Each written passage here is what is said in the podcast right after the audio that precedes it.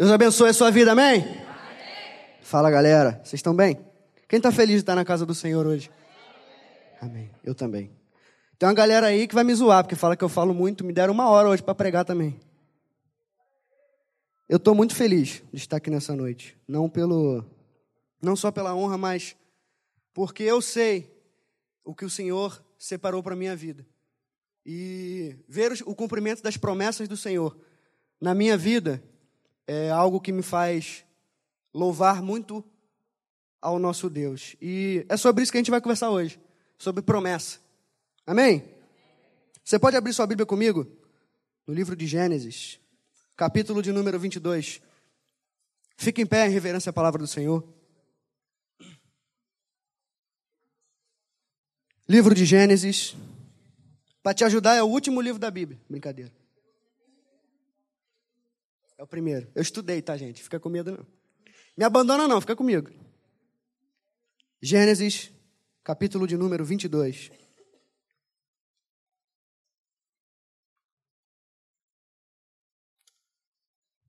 Quem achou diz assim: Eu vou para o céu. Quem não achou, eu vou também, pô. Diz assim a palavra do Senhor: Depois dessas coisas, Deus pôs Abraão à prova e lhe disse: Abraão, este lhe respondeu: Eis-me aqui. Deus continuou: Pegue o seu filho, seu único filho Isaque, a quem você ama, vá à terra de Moriá. Ali ofereça-o em holocausto sobre um dos montes que eu lhe mostrar. Na manhã seguinte, Abraão levantou-se de madrugada e, tendo preparado seu jumento, levou consigo dois dos seus servos e Isaque, seu filho. Rachou lenha para o holocausto e foi para o lugar que Deus lhe havia indicado. No terceiro dia, Abraão ergueu os olhos e viu o lugar de longe. Então disse aos servos: Esperem aqui com o jumento, eu e o rapaz iremos até lá, e depois de termos adorado, voltaremos para junto de vocês. Abraão pegou a lenha do holocausto e a colocou sobre Isaac, seu filho. Ele, por sua vez, levava nas mãos o fogo e a faca. Assim os dois caminhavam juntos. Isaac rompeu o silêncio e disse a Abraão, seu pai: Meu pai. Abraão respondeu: Eis-me aqui, meu filho. Isaac perguntou: Eis aqui o fogo e a lenha, mas onde está o cordeiro para o holocausto? E Abraão respondeu: Deus proverá para si o holocausto, meu filho. Só até aqui. Pode tomar o seu lugar. Eu sei que a gente já orou, mas será que você pode fechar os teus olhos nesse momento? Espírito Santo de Deus, eis aqui a tua igreja, Pai. Eis aqui a minha vida. Nós cremos, Pai, no teu agir. Sabemos, Senhor, que tu és o nosso Deus. Essa igreja é tua, Senhor. Por isso, nesse momento, me esvazia de mim. Me enche de ti, Pai. Para que apenas a tua voz seja exaltada nesse lugar, Pai. Que eu possa diminuir e que a tua glória cresça nesse lugar, em nome de Jesus. Fala conosco. Amém. Como eu falei, hoje a gente vai conversar a respeito de promessa. E quem melhor para a gente conversar sobre isso do que Abraão? Não é? E o que é promessa? Você sabe o que é promessa? O que é uma promessa? É um voto, não é? Que você faz a outra pessoa e dando a sua palavra. É um juramento. Isso é uma promessa. Em tempo de eleição, isso fica bem normal, né? Na eleição, a galera faz muita promessa. Da mesma forma que nós juramos e fazemos promessas, Deus também faz. Então, nessa noite, eu queria começar te dizendo uma coisa: que você tem um propósito do Senhor na sua vida, que Ele vai cumprir. E por isso, Ele te fez uma promessa, que é só sua e só você vai viver. E tem um negócio muito interessante. Sabe o quê? Que Deus não é como o homem. Porque a palavra de Deus diz que quando Ele promete, Ele cumpre o que Ele promete. Será que você pode botar aí no, no telão, Números, capítulo de número 23, versículo 19? Me ajuda aí. Números 23, versículo de número 19. Deus não é homem para que minta, nem filho do homem para que se arrependa. Porventura, tendo ele prometido, não fará, ou tendo falado, não cumprirá? Então, esse é o nosso Deus.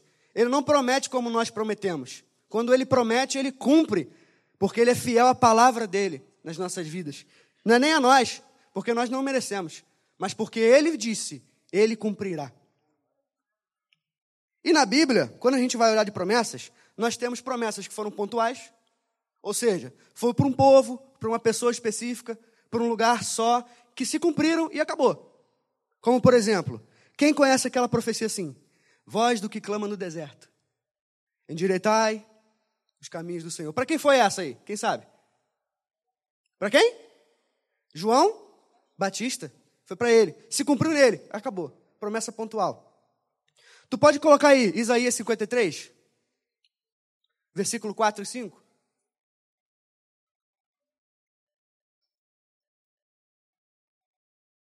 Certamente ele tomou sobre si as nossas enfermidades e as nossas dores levou sobre si. E nós o reputávamos por aflito, ferido de Deus e oprimido. Versículo 5. Mas ele foi transpassado pelas nossas transgressões e moído pelas nossas iniquidades. O castigo que nos traz a paz estava sobre ele, e pelas suas pisaduras nós fomos sarados. Profecia do profeta Isaías para o nosso Senhor Jesus, que se cumpriu nele. E existem inúmeras outras. Assim como também existem promessas que se vigoram até hoje. Que o Senhor Jesus falou na sua palavra e nós vivemos até hoje. Tem uma que o pastor Carlos gosta muito, Mateus 28, versículo 20. Eis que estarei convosco todos os dias, até a consumação dos séculos. Enquanto eu e você estivermos aqui, enquanto tiver igreja na terra, essa promessa está em vigor e ele cumpre todos os dias. Nos dias maus, nos dias bons, no dia que você está bem, no dia que você está mal, todos os dias ele está conosco. A promessa do Espírito Santo em Atos 2: permaneçam em Jerusalém, até que do alto sejais revestidos de poder. E a gente sabe que isso aconteceu na igreja primitiva, mas isso é trazido até hoje, até mim e você, até hoje, graças ao nome do Senhor Jesus por isso. Nós podemos aproveitar e usufruir dos dons do Espírito Santo nas nossas vidas. Eu poderia passar horas aqui falando sobre promessas. Se a gente juntasse todas elas, a probabilidade dessas promessas, por exemplo, as que foram faladas sobre Jesus, a probabilidade de se cumprirem em um só homem, aos olhos humanos é impossível. Todas essas profecias terem se cumprido em Jesus. E o que, é que a gente precisa aprender então sobre isso? A gente aprende que promessa tem um tempo de cumprimento. Não é no meu tempo e nem no seu. É no tempo que Deus escolheu. Toda promessa tem um tempo de cumprimento. E quando a promessa é feita, o propósito já está preparado. Então deixa eu te animar nessa noite. Porque muita gente, muitas vezes a gente acha que quando Deus nos faz a promessa, agora ele tem que correr com as coisas para poder cumprir o que ele falou. Não, meu irmão. Já está pronto. Nas mãos dele o que ele te prometeu.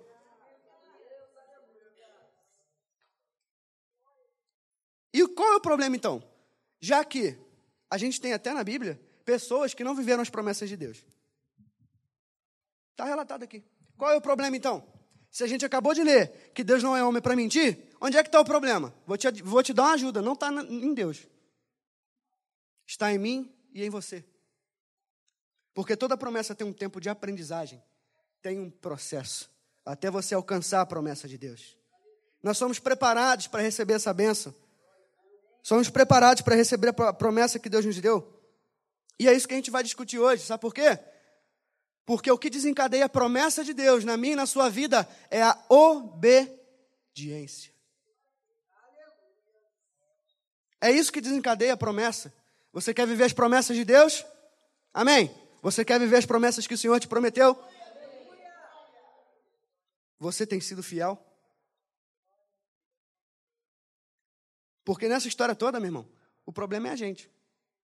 A nossa ansiedade, a nossa incerteza, a nossa inconstância. É isso que nos atrapalha muitas vezes. E sempre que Deus nos dá promessa, no meio do trajeto, Deus nos dá missões. Missões. A serem cumpridas por nós. Ou seja, é a obediência em permanecer no caminho que Deus nos ordenou, é que nos leva em direção à promessa. Tem um cara na Bíblia, que eu gosto muito dele. E na Bíblia tem umas, uma galera que muitas vezes ela não cita nem o nome. Tem uns brothers na Bíblia que eles não falam nem o nome às vezes. Mas em um versículo, o cara nos traz tanta, tanta aprendizagem que dava até para parar ali de ler e vou embora. Já deu. E tem um cara, lá no livro de Lucas, chamado Simeão. A palavra de Deus diz que esse homem era justo e piedoso. Ele aguardava a consolação de Israel. Ele viveu nos tempos de Jesus, esse cara. Tu sabe o que aconteceu com ele? Deus tinha dado uma promessa a ele. Além disso, a palavra de Deus diz que ele que o Espírito Santo estava sobre ele. Então, o mais importante dessa história é isso, não é só ele ser justo e piedoso, mas sim ele andar com o Espírito Santo e ter essa intimidade. E Deus falou com ele assim: ó, você não vai morrer antes de ver a restauração de Israel. Amém. Tamo junto. E ele esperou. Aí a palavra diz assim, ó, um dia, impelido pelo Espírito, ele foi ao templo. E impelido está dizendo que Deus deu uma ordem: vá para o templo. O Espírito Santo falou: vai para o templo. E aí ele vai para o templo. E daqui a pouco chega Maria com Jesus no colo. E aí ninguém falou com ele. Ele olhou para Jesus: já posso morrer. Meus olhos viram a salvação. A minha pergunta é a seguinte: e se ele não tivesse obedecido? Já parou para pensar nisso? E se ele não tivesse obedecido? Quem sabe o Espírito Santo até daria outra chance, mas quem garante? Tem oportunidades na nossa vida que vem uma vez só. E não vai ter outra. Não adianta. As nossas escolhas, elas mudam o trajeto da nossa vida. Nós ainda vivemos sob a lei da semeadura. Aquilo que você plantar, meu irmão, você vai colher. Você escolhe o que planta, mas você não escolhe o que colhe. Será que ele veria o cumprimento da promessa dele se ele não tivesse ido no templo? Se ele não tivesse obedecido, ó, Espírito Santo, vai para o templo. Hoje não, mano, estou cansadão. Igual esses caras chegando no ensaio, estou cansadão. Fez o quê? Fez nada. Às vezes acorda cansado. Falei, quem foi que sonhou que estava trabalhando? Só pode, né? Minha pergunta é essa: você tem obedecido na sua trajetória de vida? Será que não é você que está atrapalhando os planos de Deus para a sua vida? Eu aprendi um, negócio muito maneiro com o pastor Fabiano. Uma vez ele estava no retiro pregando e ele falou assim: quando o diabo fala na nossa mente, ele não fala assim, você não presta, você não vale nada. Ele fala assim, eu não presto. Eu não vale nada. Sabe por quê? Porque a palavra de Deus diz que aqueles que são de Deus, o diabo não toca. Então, tu sabe o que ele vai tentar fazer? fazer você parar de acreditar. Porque só tem uma pessoa que atrapalha o teu chamado, que é você mesmo. E quando a gente observa a trajetória de vida de Abraão, até esse momento aqui, de Gênesis 22, porque aqui ele já recebeu a promessa. Aqui já que já nasceu. Já está já tá até mais grandinho. Quando a gente olha para a vida desse homem, a gente vê quantas coisas ele viveu até chegar a esse ponto. Quer ver? Gênesis 12, 1. Bota aí para mim. Me ajuda aí. Hoje a gente vai ler, gente. Trouxe Bíblia? Vai ler hoje. Fica comigo, me abandona não. Gênesis 12, 1. Ora, disse o Senhor a Abraão: sai da tua terra, da tua parentela e da casa do teu pai, e vai para a terra que eu te mostrarei. Versículo 2. De ti farei uma grande nação e te abençoarei te, e te engrandecerei o nome. Se tu uma bênção. Versículo 3. Abençoarei os que te abençoarem, amaldiçoarei os que te amaldiçoarem. Em ti serão benditas todas as famílias da terra. E assim por diante. No versículo 5 desse mesmo capítulo, Abraão chega na terra que Deus prometeu. Chega em Canaã. Ali, ele está exatamente onde Deus mandou. Sai da tua terra, da tua parentela, vai para um lugar que eu te mostrarei. Chegou em Canaã, Deus falou: é aqui, fica aí.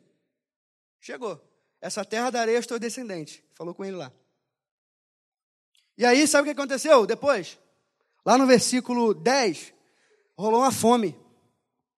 A terra ficou escassa. E às vezes acontece isso na nossa vida, né? A gente está no centro da vontade de Deus e as coisas começam tudo errado.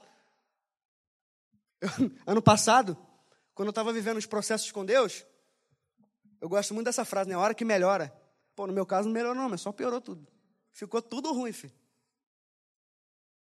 E aí aconteceu a fome na terra. E aí tu sabe o que, que ele fez? Foi lá para o Egito. Foi lá para o Egito. Saiu do centro da vontade de Deus. E às vezes basta as dificuldades surgirem para que a gente desacredite do que Deus falou com a gente. Basta uma simples dificuldade se levantar na nossa vida, se levantar na minha, na sua vida, e a gente já esquece o que Deus falou. A gente sai de onde Deus mandou a gente ficar. Sai do centro da vontade de Deus. E aí acontece isso, aí ele volta para depois para Canaã. E aí, mais um problema. Tiveram vários, estou citando só alguns. Ló e Abrão começaram a ter atrito. Os pastor de um começou a brigar com o pastor do outro, começou a dar problema lá, o negócio ficou doido. E ó, tem que resolver isso aqui. Aí eles fizeram um acordo lá. Ló foi para um lugar, Abraão foi para o outro. Eu estou só sintetizando, depois tu lê. E aí, esses atritos que tiveram com Ló e Abraão, eu vou te explicar por que foi. Porque ele falou lá no começo, de Gênesis 1, sai da tua terra, da casa do teu pai, e vai para uma terra que eu te mostrarei. Ele não mandou, Deus não mandou ele levar ninguém com ele. Deus não mandou ele levar Ló com ele. Ele falou: sai do meio da tua parentela. Ele especificou? Não. É sai, sai fora daí. Porque não é aí que eu quero você. E, não, e às vezes não tem nada demais, não, tá? Família é família. Mas às vezes a gente tem que obedecer ao Senhor. Às vezes não sempre, desculpa. E aí, a gente começa a viver certos problemas nas nossas vidas, sabe por quê? Porque a gente começa a trazer conosco algumas coisas que Deus não mandou. A gente começa a carregar com a gente coisas que não agradam a Deus, coisas do nosso passado, aquelas mágoas, aquela coisa que te entristeceu, aquele perdão que você não liberou, aquele negócio que fizeram com você que você não gostou. E a gente começa a carregar esses pesos nas nossas vidas. E, meu irmão, não adianta, você não vai ter o que Deus te prometeu enquanto você não estiver do jeito que Ele te mandou ficar.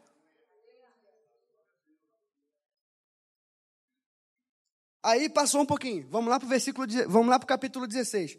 Essa aqui de Ló foi capítulo 13. No, no capítulo 16, no versículo 4, entra uma outra pessoa nessa história toda, Agar. Entrou o raio da H, raio da serva egípcia lá, da Sara. Começou a ficar entediada lá, viu que o tempo estava passando, que o Abraão estava ficando meio veinho, meio caído, meio devagar. Falou, tem que resolver esse negócio aí, meu irmão. Vamos resolver isso aí. Aí tá bom, chamou o H, ó. Você vai lá, e aí eu falo que o filho é meu depois, tranquilo, resolvendo. Só que não rola. Eu e você queremos dar um jeitinho brasileiro para as promessas de Deus. Não adianta eu querer adiantar o processo que Deus me deu. Você vai viver as coisas no tempo de Deus. Quer ver outro exemplo? José. Traído pelos irmãos, passou pela cisterna, casa de Potifar, Aí estava tranquilão, aí foi para a prisão. Aí lá na prisão já estava meio cansado. Aí quando ele deu o sonho lá pro, pro, pro copeiro, ele falou assim, pô, manda o cara lembrar de mim lá, mano. Tô aqui, não fiz nada. Aí sabe o que o copeiro fez? Esqueceu. Porque não adianta você pular os processos. Não era hora de José sair dali. Muitas vezes não é hora de você sair daí. Eu sei que é difícil, eu sei que tem momento que dói mas é necessário para o meu e para o teu crescimento. Porque a palavra de Deus diz que o ouro é lapidado no fogo. Sem dificuldade ninguém cresce, meu irmão. Então, fica firme aí. Aguenta mais um pouco, porque Deus está contigo. Lembra que a gente leu aqui no começo, Mateus 28, 20? Eis que estarei convosco todos os dias, até a consumação dos séculos. Ele não te abandonou, ele não esqueceu de você, ele está olhando para você. Ele sabe o que você passa, ele sabe o que você vive. Ele conhece a tua história, meu irmão.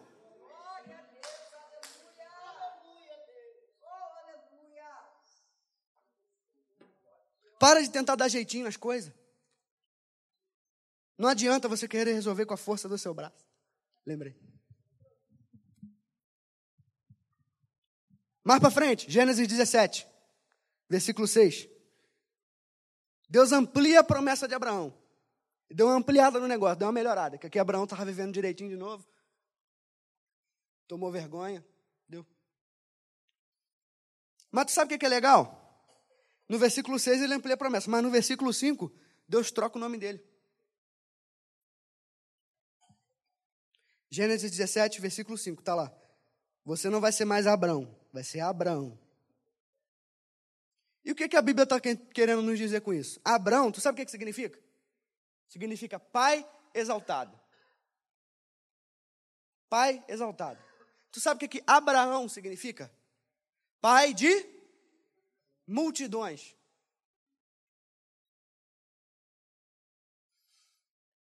Às vezes a gente tem sonhos, a gente tem planos, porque o homem faz planos, a palavra de Deus diz isso. E ele pode ser bonito demais, mané, para você. Vocês que são jovens. Às vezes a gente faz planos que aos nossos olhos é lindo, mano. E é bom pra caramba. Mas deixa eu te dizer uma coisa, nessa noite, os planos de Deus para sua vida são infinitamente maiores do que aqueles que você pensa, do que aqueles que você acha que vai acontecer. Deus tem o melhor para o seu povo. Isso é Deus falando com Abraão: Eu não te chamei para ser só pai exaltado, eu te chamei para ser pai de multidões, é muito maior. E sabe o que, que acontece? Assim como aconteceu lá com José, que ele estava lá na casa de Potifar, tu acha que ele queria sair de lá? Porque estava maneiro lá, meu irmão. Lá estava bom. Mas sabe qual é o problema? Que às vezes o bom é que impede a gente de viver o extraordinário. E às vezes Deus tem que tirar a gente dali. Gente... E ele começa a falar: Ei, o que eu tenho para você é maior. Ei, o que eu tenho para você é muito maior. O que eu tenho para você é muito maior. Sai daí. Tá precisando aprender mais um pouco. Antes da gente receber a promessa, Deus tem que mudar a nossa identidade. A gente tem que começar a viver do jeito que Ele chamou a gente para viver. Porque se eu quero passar numa prova, não adianta eu querer achar que vai cair do céu, meu irmão. O anjo vai descer lá para fazer a prova para mim. Não vai, não. Tem que estudar, meu irmão. Estudar faz bem, tá? Sei que tu não gosta, mas fica de boa. Nós precisamos começar a viver as promessas de Deus. A palavra diz sobre trazer à existência aquilo que não existe. é viver com fé do que o que Deus te prometeu, Ele vai cumprir.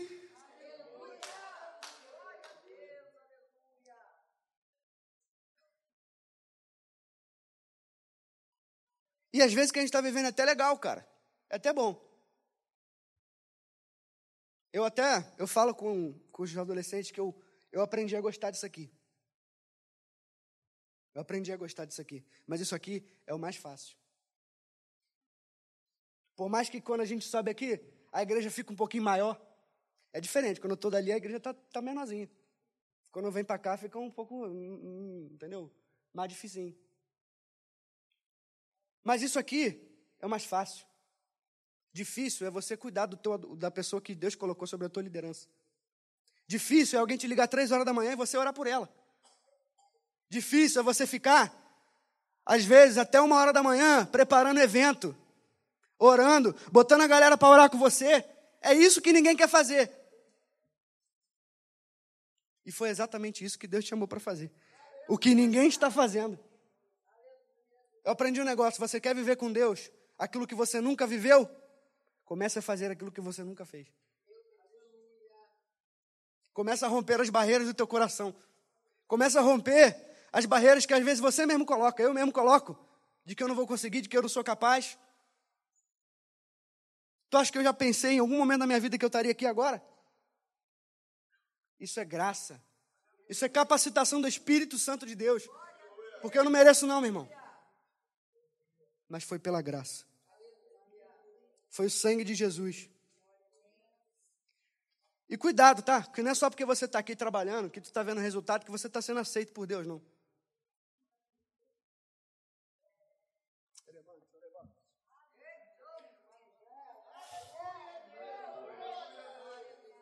Às vezes você está aqui vendo resultado, mas o que Deus está preocupado mesmo é como você está vivendo com Ele, onde ninguém vê. Lembra lá de Moisés? Moisés, fala com a rocha. Aí o que, que ele fez? Bateu, feriu a rocha. E tu sabe o que é o mais interessante da palavra? É que o texto não diz que saiu água. Falou que saiu muita água. Não foi pouca, não, foi muita, foi água pra caramba, meu irmão. E foi bênção para o povo. Mas quando acabou, o Senhor tirou Moisés do, do, do, do público e chamou no privado. Vem cá, deixa eu conversar contigo. Que, que foi que eu mandei que você, você fazer? Mandei você fazer o quê? Falar. Você me desobedeceu. Aí sabe o que, que aconteceu? Por causa disso, você não vai ver a terra. E a gente está aqui pensando que o nosso pecadinho, o nosso jeito de viver, nas nossas devassidões, não vão nos afastar e nos tirar a promessa que Deus nos deu. Cuidado. Sabe por quê? Porque isso aí pode te afastar do que Deus te deu. Assim como afastou Moisés da promessa. Era para ele, mas por causa daquilo, daquele, daquela coisa pequena. E cuidado, tá? Porque o diabo vai te pegar na coisa pequena. Tu acha que ele vai botar um buraco grandão para tu cair? Ele vai botar uma pedra desse tamanhozinho para tu tropeçar. É assim que ele pega a gente. Ele pega a gente no nada a ver. Não tem nada a ver, não. Ele pega a gente naquilo que não é pecado. Pô, mas não é pecado eu ficar aqui jogando um videogamezinho. Já orou hoje? Onde é que está o teu coração? A tua palavra, a palavra de Deus diz o quê? Aonde estiver o teu tesouro, ali estará o seu coração. O seu coração está na presença de Deus? Está em fazer a vontade de Deus? E eu estou falando isso primeiro para mim, tá? Não pense você que a gente que está aqui está isento disso, não. A palavra bateu aqui primeiro.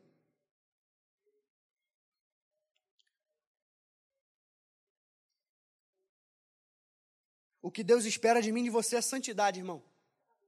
É isso que Ele quer. Ele não quer só você aqui pregando, um monte de gente se convertendo, batimos, comendo solto. Não, meu irmão. Ele quer santidade. Ele quer você de porta fechada dentro do teu quarto buscando Ele.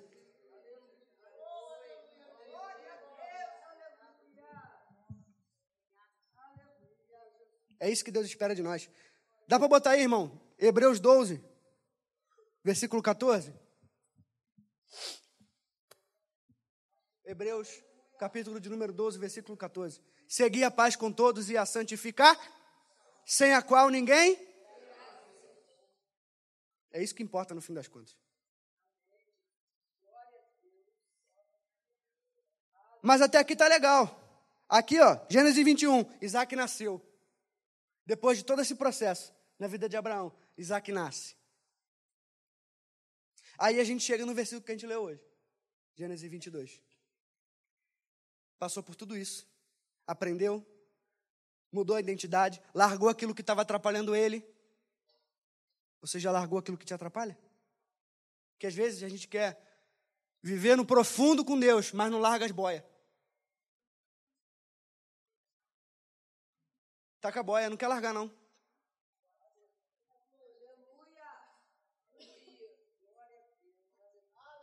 Aí, sabe o que, que Deus falou com ele? Olha só. Senhor, obrigado, tu me deu a promessa, é minha. Me devolve aqui. Me dá de volta. Não é sua, não, foi eu que te dei. Deixa eu te fazer uma pergunta. O que você faria se fosse você? O que eu faria, Rodrigo? Se fosse comigo? Aonde é que está o teu coração? É na bênção é na promessa ou no Deus que te fez a promessa? É no Deus da bênção.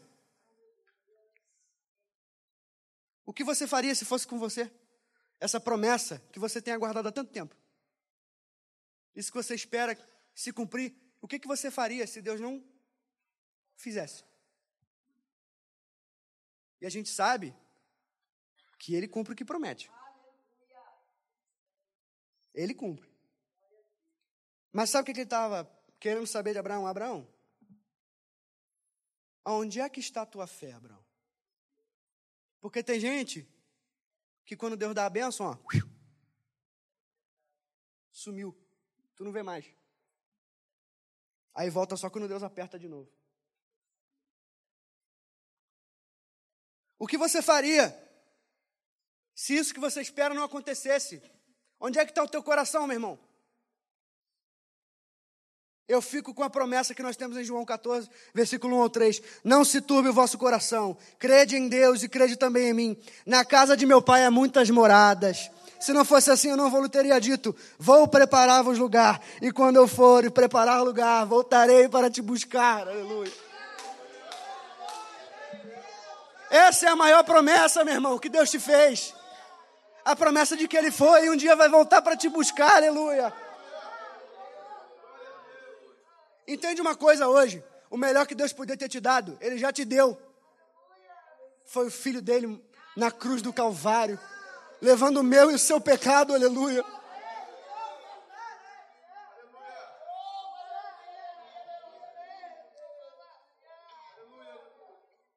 Eu fico com a declaração de Apocalipse 5, versículo 3 ao 5. João está dizendo: E vi ser procurado no céu na terra e debaixo da terra, e não foi achado um digno de abrir o livro e desatar-lhe os selos. Então eu sentei e chorei, porque ninguém foi achado digno de abrir o livro e desatar os selos. Então um dos anciãos se aproximou e disse: Não chores, eis aí o leão da tribo de Judá, a raiz de Davi, venceu, venceu, venceu, venceu, aleluia, para abrir o livro e desatar-lhe os selos.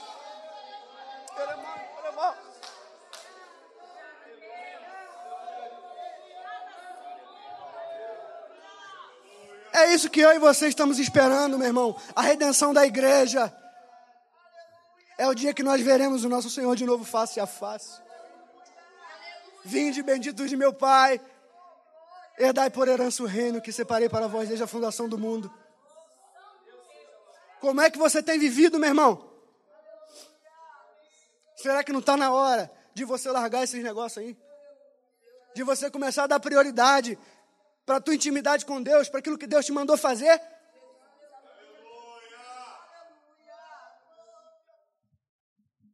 Ano passado, eu vivi um negócio meio complicado com Deus. Ele me botou numa situação que até hoje tem algumas coisas que eu não entendo. E não me pergunte, porque eu não sei explicar. Quem aqui me conhece sabe que eu faço prova, concurso há muito tempo. E com 23 anos, foi o último ano de concurso. Acabou a idade. Ou eu passo agora ou não passo mais.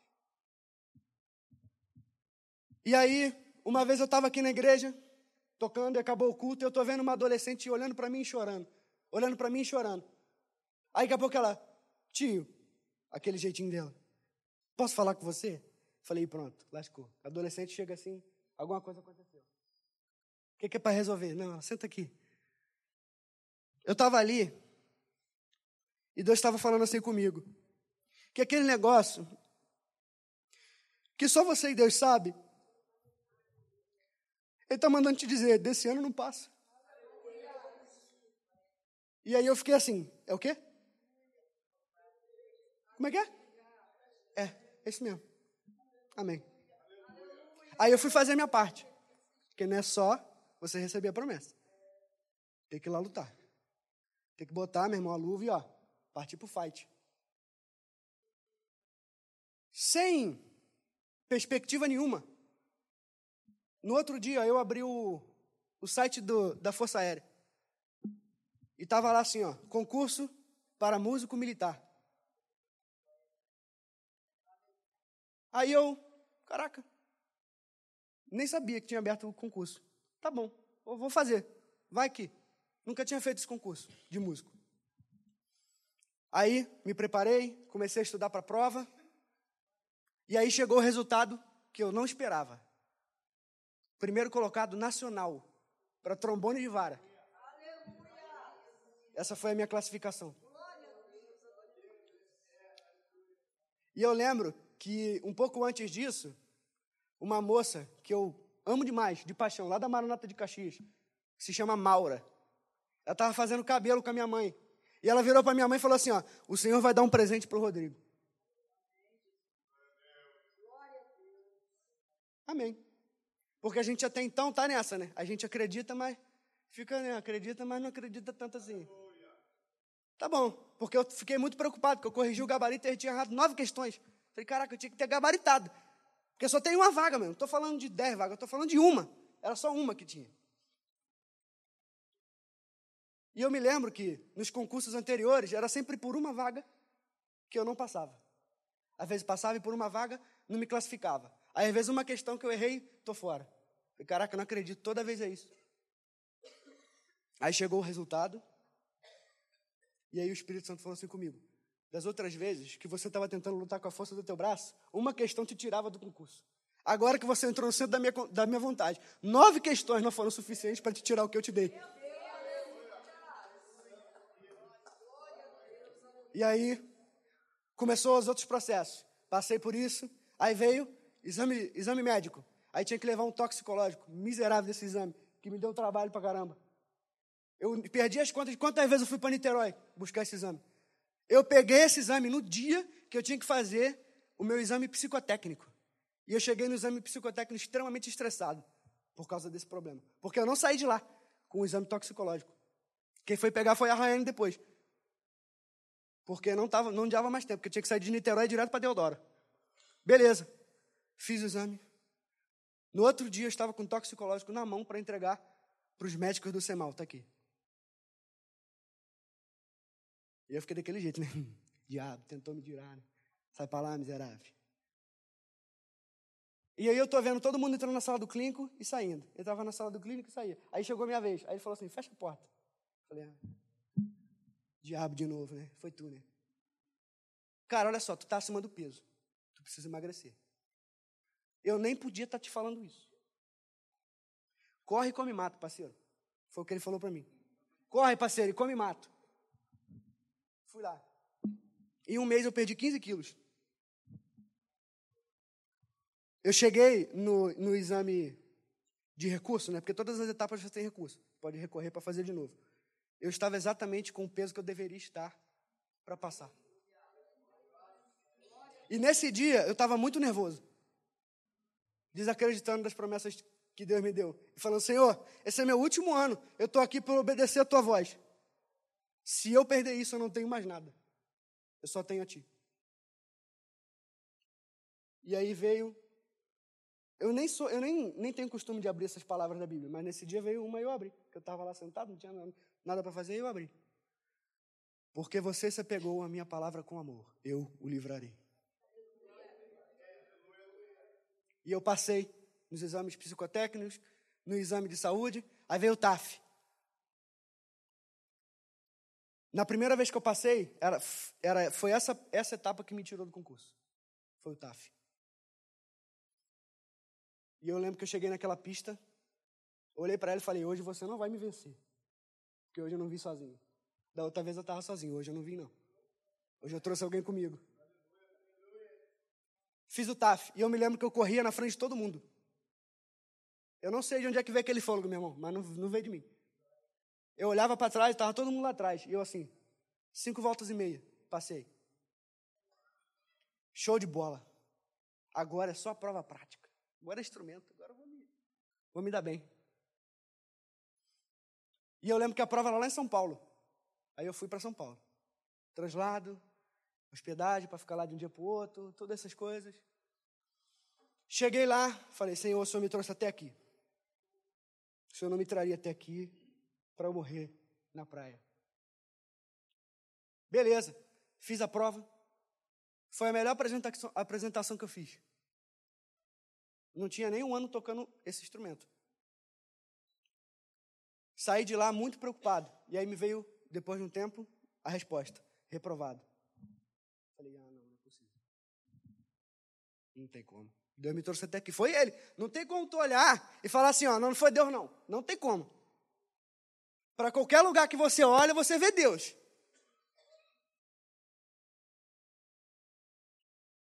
Recorri, escrevi uma cartinha bonitinha para ele, para ver se ele se comovia. Reprovado. Estou fora do concurso. Esse ano a vaga que era minha abriu de novo, né? E aí eu, quando acabou tudo isso, eu, Senhor, por quê? Aquela doce pergunta que a gente faz para Deus. por quê? O Senhor me deixou ir até lá para não me dar. Imagina que Abraão pensou: Senhor, por que você me trouxe até aqui para me tirar a promessa que o Senhor me deu? E eu lamento te dizer que, infelizmente, o resultado foi esse mesmo. Não mudou. O que mudou foi eu. Porque eu comecei a olhar como ficou minha vida depois do processo. Eu nunca orei tanto. Eu nunca li tanta Bíblia. Eu nunca corri tanto, meu irmão, que pensa na preguiça. Sou eu. Está repreendido, em nome de Jesus. É, é porque eu não gosto de correr, confesso. Gosto não. Pedalada eu gosto, mas correr não. Senhor, por quê? Sabe quando foi que eu entendi? Quando eu estava preparando essa mensagem. Porque ele voltou para esse versículo, que foi um versículo que ele fala comigo, ó, há muito tempo. Sabe aquele momento que tu tá mal? Aí vem esse versículo de novo. É esse aqui, de Abraão. Aonde você está com o seu amor? A quem você ama de verdade? O que você faria se Deus não te desse o que você quer? Eu eu não tenho a estabilidade da aeronáutica. Mas eu tenho a estabilidade do Senhor Todo-Poderoso que fez os céus e a terra, que não deixou de cuidar de mim. Hoje eu estou aqui, sem o que eu queria, mas entendendo que o que Deus tem para a minha vida, que o que Deus tem para a tua vida é muito maior do que aquilo que você quer. Teu sonho pode ser lindo, meu irmão, Tu pode se imaginar lindo naquela fardinha. Mas, meu irmão, o que Deus tem para você é maior. E eu me lembro que nessa semana, na quarta-feira, eu fui tirar minha identidade, segunda via, porque eu perdi a primeira. E aí, lá, lá em casa, é complicado, entendeu? Que é de duas em duas horas o ônibus. E aí eu cheguei nesse intervalo. Falei, pô, vou entrar andando, porque eu estou acostumado, vou entrar andando. Eu, isso aí eu dentro do ônibus voltando. Aí desci no, no posto Bravo, atravessei a passarela, peguei o ônibus para fazer. Quando eu desci na porta, na entrada da fundação, eu comecei a andar, aí veio um negócio dentro de mim aqui. Sobe um monte. Nem subo um monte. Isso nem passa pela minha cabeça. De novo, sobe um monte. Tá bom, vou subir. Mas tu sabe quando tu quer subir, mas tá pensando em voltar, que tu assim, eu, já tenho que fazer isso, tenho que fazer tem que, tem que preparar o negócio e voltar aqui. Né? Eu vou subir aqui só no primeirinho, que elas são dois, né? Um, e depois tem um maior ainda. Que a galera ora, ora ali. E aí, deixa eu só te explicar um negócio, que o, o poder não está no monte, não, tá? O poder aqui está no que eu estou te falando, é em obedecer o que o Espírito Santo te manda fazer. Porque tem recompensa no final. Tá bom, vou subir e vou ficar por ali mesmo, Espírito Santo. Não. É lá, naquele lugar de oração tem uma galera aqui que vai entender. É lá, lá naquele lugar lá, que eu falava com você. Tá bom. O que, o que eu quero, eu não quero de você relacionamento rápido, não, meu irmão. Eu quero intimidade. Eu quero ficar contigo tete a tete, meu irmão. E é aquele momento que você precisa dar uma revigorada. Porque a gente é assim. Às vezes a gente precisa ser lembrado. Às vezes a gente está desanimado. Às vezes a gente não sabe para onde ir. E Deus faz isso conosco. Subi o primeiro, desci, subi o segundo. Aí achei o lugarzinho de oração. Coloquei o casaco no chão, joelhei, comecei a orar. Aí o Espírito Santo começou a falar comigo. Eu te trouxe aqui hoje para você lembrar do que eu falei com você lá atrás, nesse mesmo lugar, para te dizer que a promessa ainda está de pé para te dizer que o que, eu, o que eu falei, eu ainda vou cumprir. Porque eu não sou homem para mentir, e nem filho do homem para me arrepender. O que eu falei, eu vou fazer.